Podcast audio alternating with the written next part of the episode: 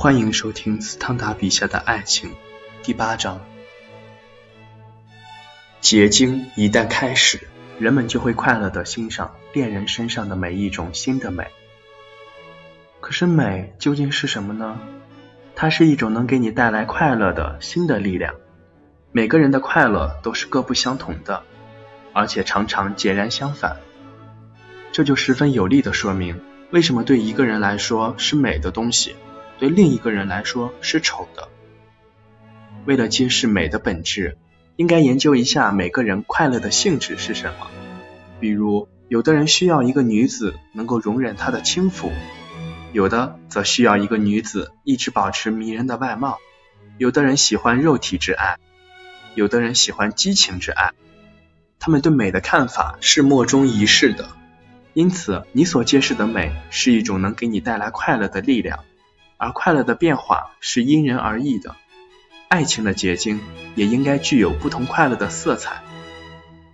美不是别的，只是他对他连续形成的各种愿望得到满足的总和。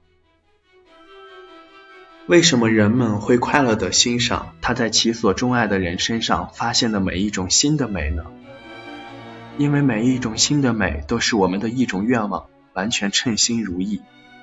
你希望他温柔。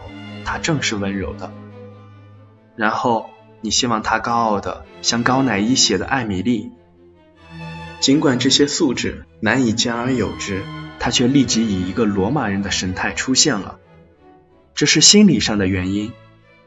因此，爱情乃是最强烈的感情，在别的感情方面，各种愿望必须与冷酷的现实相适应，而在爱情方面，恰恰是现实在极力适应着愿望。因此，强烈的愿望恰恰能在爱情的现实上获得最大的享乐。有着普遍的一般条件的幸福，对完全满足特殊愿望方面具有影响力。它就像是你的财产，因为唯有你能使它美满幸福。你的功勋决定着它的价值。这个条件在弗兰西斯一世和亨利二世的风流和具有骑士风度的宫廷里。以及在路易十五讲究风雅的宫廷里是非常重要的，而在一个制宪的和代议制的政府统治之下，女人们就失去了所有这类影响力。对于那些浪漫的心灵来说，她的心灵越是高尚，那么你在她怀抱中所感受到的快乐也就美妙无比，而且也显得那些粗俗的考虑是那样的卑劣。大部分十八岁的法国青年。都是让雅克卢梭的门生，这种幸运的条件对他们来说是很重要的。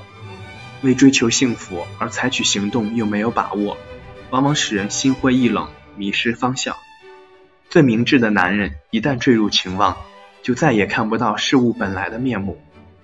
他低估了自己的优势，却极力夸大他所爱对象的最小青睐。恐惧和希望立即变成了浪漫的和任性的。他不再把什么小事不当回事，他对事情的可能性如何已失去感觉。一种想象出来的情况成了实现他幸福和现实存在的情况。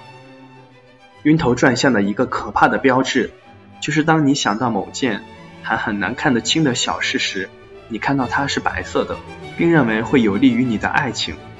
过了一会儿，你发现它其实是黑色的，而最终。你还是觉得他对你的爱情有利。